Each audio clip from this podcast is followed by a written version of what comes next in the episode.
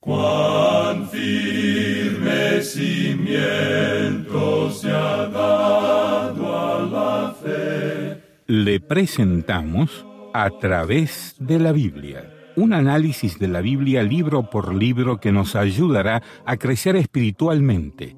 Estos estudios fueron diseñados por el doctor J. Vernon Magui, destacado maestro y expositor de la Biblia. Acompáñenos en este fascinante recorrido a través de la Biblia. La palabra de Dios. Solo se requirieron pocas palabras para contarnos todo lo que Dios quería que supiéramos de la creación del universo. Pero en cuanto a la creación del hombre, Dios dio más detalles. Escucharemos algunos de esos detalles hoy mientras el autobús bíblico nos lleva más profundo en nuestro estudio del primer libro de la Biblia, Génesis. Bienvenido a otro día y otra semana de A través de la Biblia. Soy su anfitrión Geiel Ortiz y si acaba de unirse a nosotros en nuestro estudio, quiero estar seguro de que sabe estas dos cosas muy importantes. La primera es que puede escuchar todos nuestros mensajes previos gratuitamente en a través de la Biblia .org. O si le gustaría, puede comprar la serie entera. Está disponible en una memoria USB y también en lo que se llama el autobús bíblico solar. Es un aparato solar que contiene el estudio entero más la Biblia en audio. Para más información envíenos un correo electrónico a atv@transmundial.org o llámenos en los Estados Unidos al número 1-800-880-5339. O al final del programa daremos la información para que nos contacte en su país. La segunda cosa que quiero que sepa es que el doctor Magui escribió notas y bosquejos para Génesis y para cada libro de la Biblia para que fuera una herramienta de estudio de la palabra de Dios. Para descargar sus copias para cada estudio, visite a través de la biblia.org, donde están disponibles de manera gratuita. En Estados Unidos, usted puede llamarnos al número 1-800-880-5339 y pedir que se le añada a la lista de suscripción. Con mucho gusto se lo enviamos por correo antes del principio de cada nuevo estudio con nuestro boletín. Si usted está en Facebook, puede visitar nuestra página de Facebook y hacer clic sobre el botón que dice Notas y Bosquejos para suscribirse al boletín electrónico mensual. Antes de comenzar nuestro estudio de hoy, me queda justo el tiempo suficiente para compartir una carta de una pasajera compañera en el autobús bíblico. Es de Glendis, una oyente que nos escribió para contarnos el impacto del programa en su vida. Ella dice, Saludos desde Ciudad de Guatemala, amados hermanos. Es de gran gozo y edificación escucharlos, pues la palabra de Dios siempre llena las necesidades que tenemos. Ustedes son siempre consuelo, paz, fuerza y sabiduría en nuestras vidas.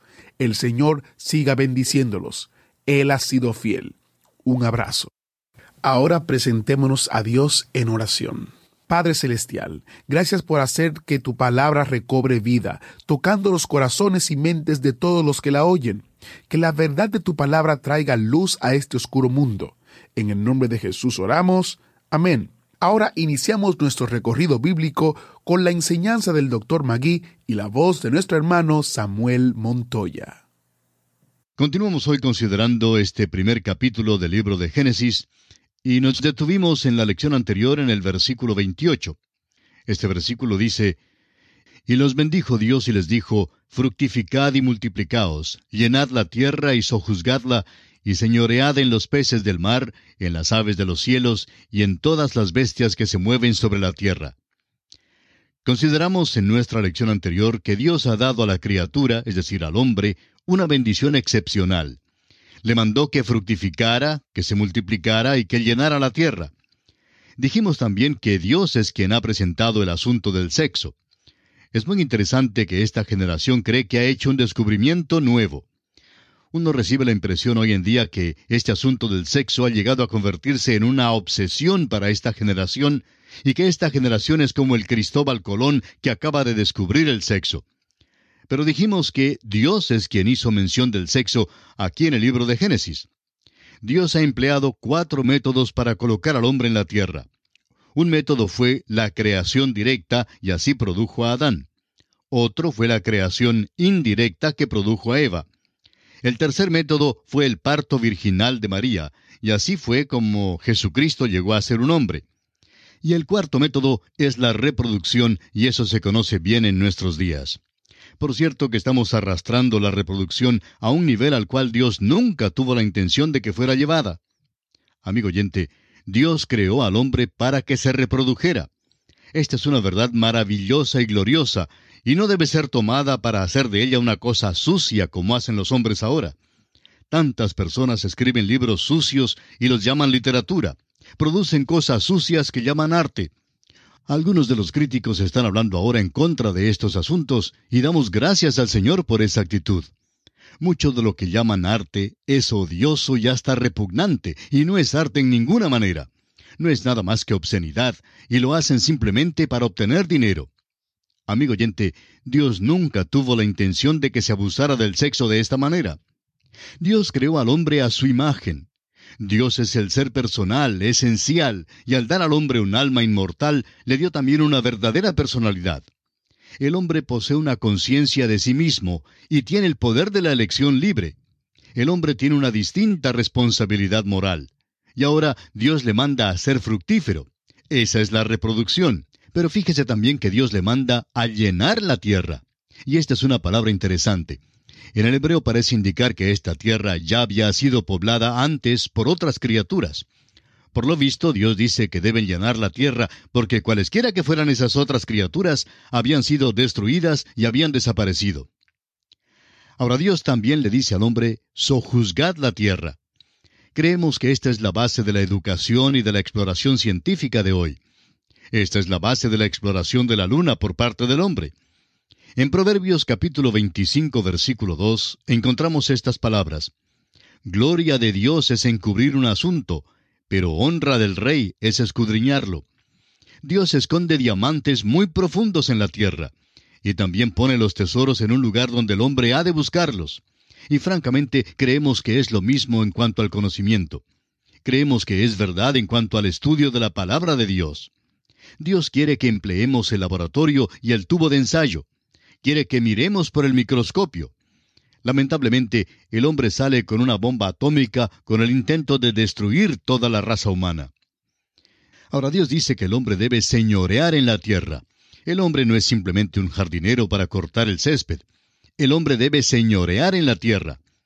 Creemos que Adán tuvo control sobre los elementos y pudo haber mandado que lloviera cuando faltaba la lluvia, y pudo haber hecho que brillara el sol cuando le faltaba. Señoreaba en la tierra. Creemos que podía haber mandado que se abrieran las nubes, como abrimos hoy el sistema de riego en nuestros días para regar el césped. Podemos ver esto en el Señor Jesús. Tuvo control sobre los elementos cuando estuvo aquí en la tierra. Pudo mandar que se calmara la tempestad, y podía dar de comer a las multitudes y creemos que a Adán le fue posible hacer esto antes de que cayera en pecado. Pero cuando cayó en pecado, entonces perdió aquel señorío. Los tres últimos versículos del primer capítulo de Génesis dicen, Y dijo Dios, He aquí que os he dado toda planta que da semilla, que está sobre toda la tierra, y todo árbol en que hay fruto y que da semilla, os serán para comer y a toda bestia de la tierra, y a todas las aves de los cielos, y a todo lo que se arrastra sobre la tierra en que hay vida, toda planta verde les será para comer. Y fue así. Y vio Dios todo lo que había hecho, y he aquí que era bueno en gran manera. Y fue la tarde y la mañana el día sexto. Esto, amigo oyente, nos trae al final del capítulo uno. Y vamos a hacer un resumen aquí. ¿Cuáles son algunas de las cosas que notamos en este capítulo? Bueno, una de ellas es el hecho de que Dios se menciona aquí treinta y dos veces. La Biblia no hace ningún intento para probar que hay un Dios. Ahora, ¿por qué no lo hace? Porque dice el necio en su corazón, no hay Dios. Dios no trata de probar su propia existencia. La Biblia es un libro escrito para revelar la verdad espiritual, religiosa y redentora, y esa nos llega solo por la fe, de modo que tenemos aquí el hecho de que Dios es aquel que creó. En este primer capítulo de Génesis aprendemos específicamente acerca de la unidad, el poder y la personalidad de Dios. Eso es exactamente lo que Pablo escribe a los romanos en el capítulo 1, versículo 20, cuando les dice, Porque las cosas invisibles de Él, su eterno poder y deidad, se hacen claramente visibles desde la creación del mundo, siendo entendidas por medio de las cosas hechas, de modo que no tienen excusa. Francamente, amigo oyente, Dios nos ha limitado a fin de que tengamos fe en Él mismo. También encontramos algunas otras cosas en este capítulo. Notemos que niega el politeísmo. Un solo Dios crea. Niega también la eternidad de la materia. Comienza en el principio. Todo tuvo un principio, amigo oyente. Esto es verdad a pesar del hecho de que hubo un tiempo cuando la ciencia enseñaba la eternidad de la materia. Este capítulo niega también el panteísmo. Dios es antes que todas las cosas y existe aparte de ellas. Encontramos también que niega el fatalismo. Dios obra en la libertad de su voluntad. Y vamos a concluir esta porción del estudio del primer capítulo de Génesis dando una lista de las características notables de este capítulo. Primero, hubo orden. Segundo, hubo un progreso definido. Tercero, hubo puntualidad. Y cuarto, hubo perfección. Y esto nos trae al comienzo del segundo capítulo de Génesis, y nos encontramos allí con Adán puesto en el huerto bajo algunas condiciones. Más adelante consideraremos el día de reposo. En este segundo capítulo del Génesis ocurre un gran principio de la revelación por primera vez que no encontramos con frecuencia más adelante. Es una huella dactilar de la inspiración. Es la ley de repetición o de recapitulación. En otras palabras, el Espíritu de Dios, al dar la palabra de Dios, tiene la costumbre de declarar varios eventos en un breve bosquejo.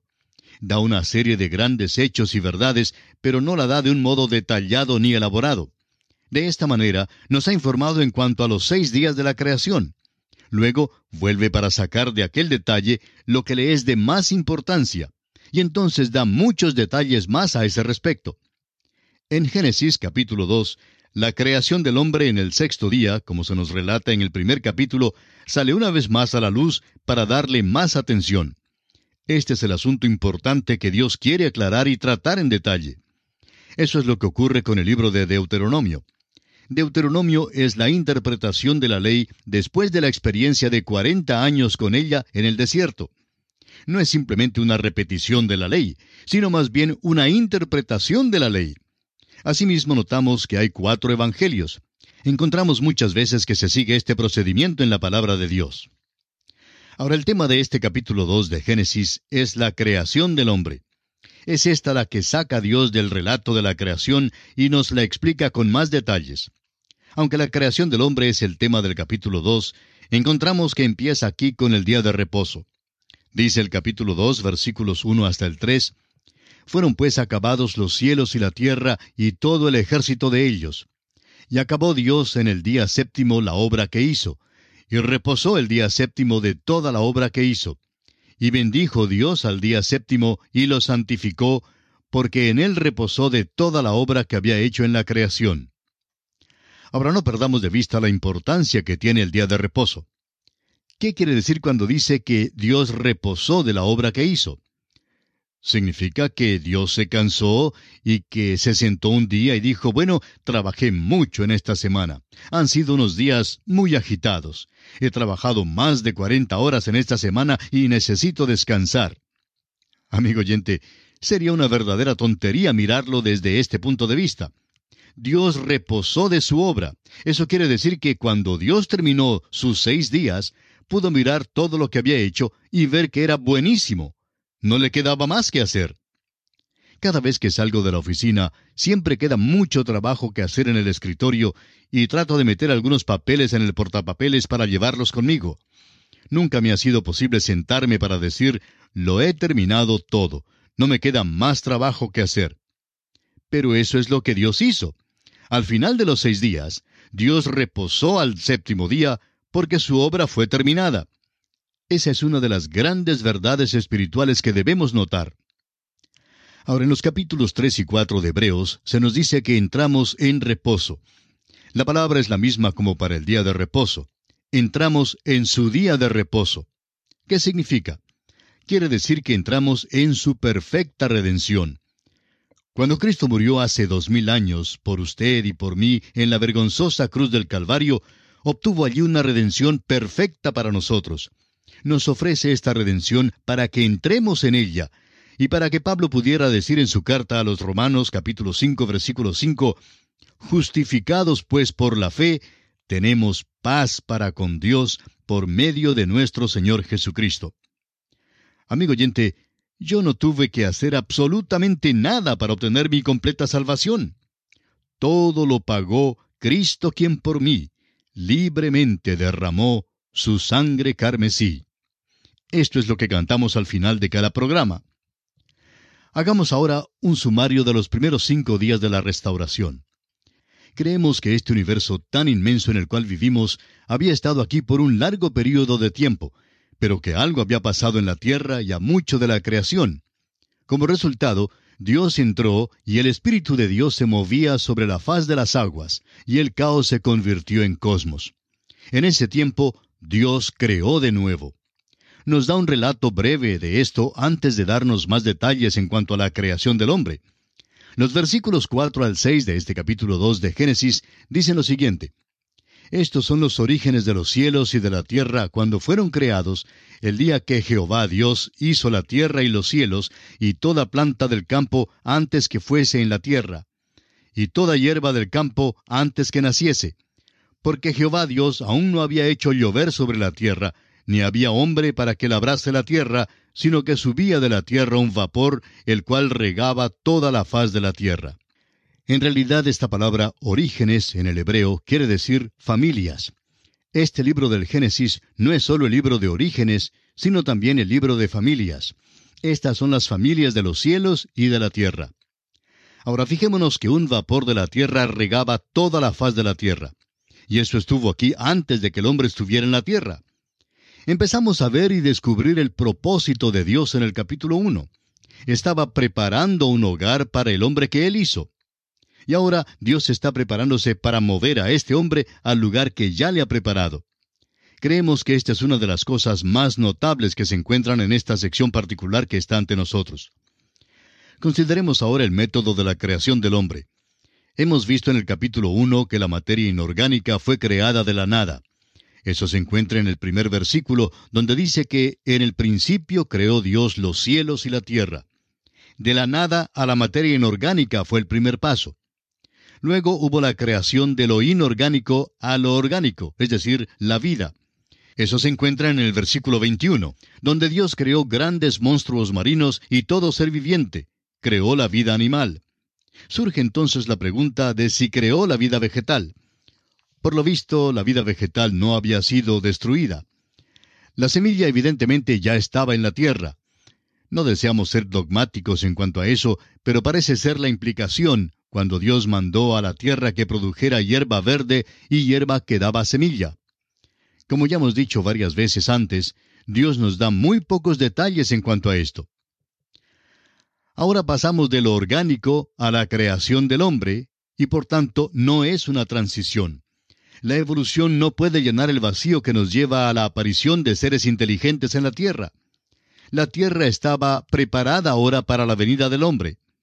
Dice el versículo 7 de este capítulo 2 de Génesis, Entonces Jehová Dios formó al hombre del polvo de la tierra, y sopló en su nariz aliento de vida, y fue el hombre un ser viviente. Una vez más nos vemos limitados aquí por lo que nos dice Dios. Físicamente Dios formó al hombre del polvo de la tierra. Es muy interesante que nuestros cuerpos se componen de unos 15 o 16 elementos químicos.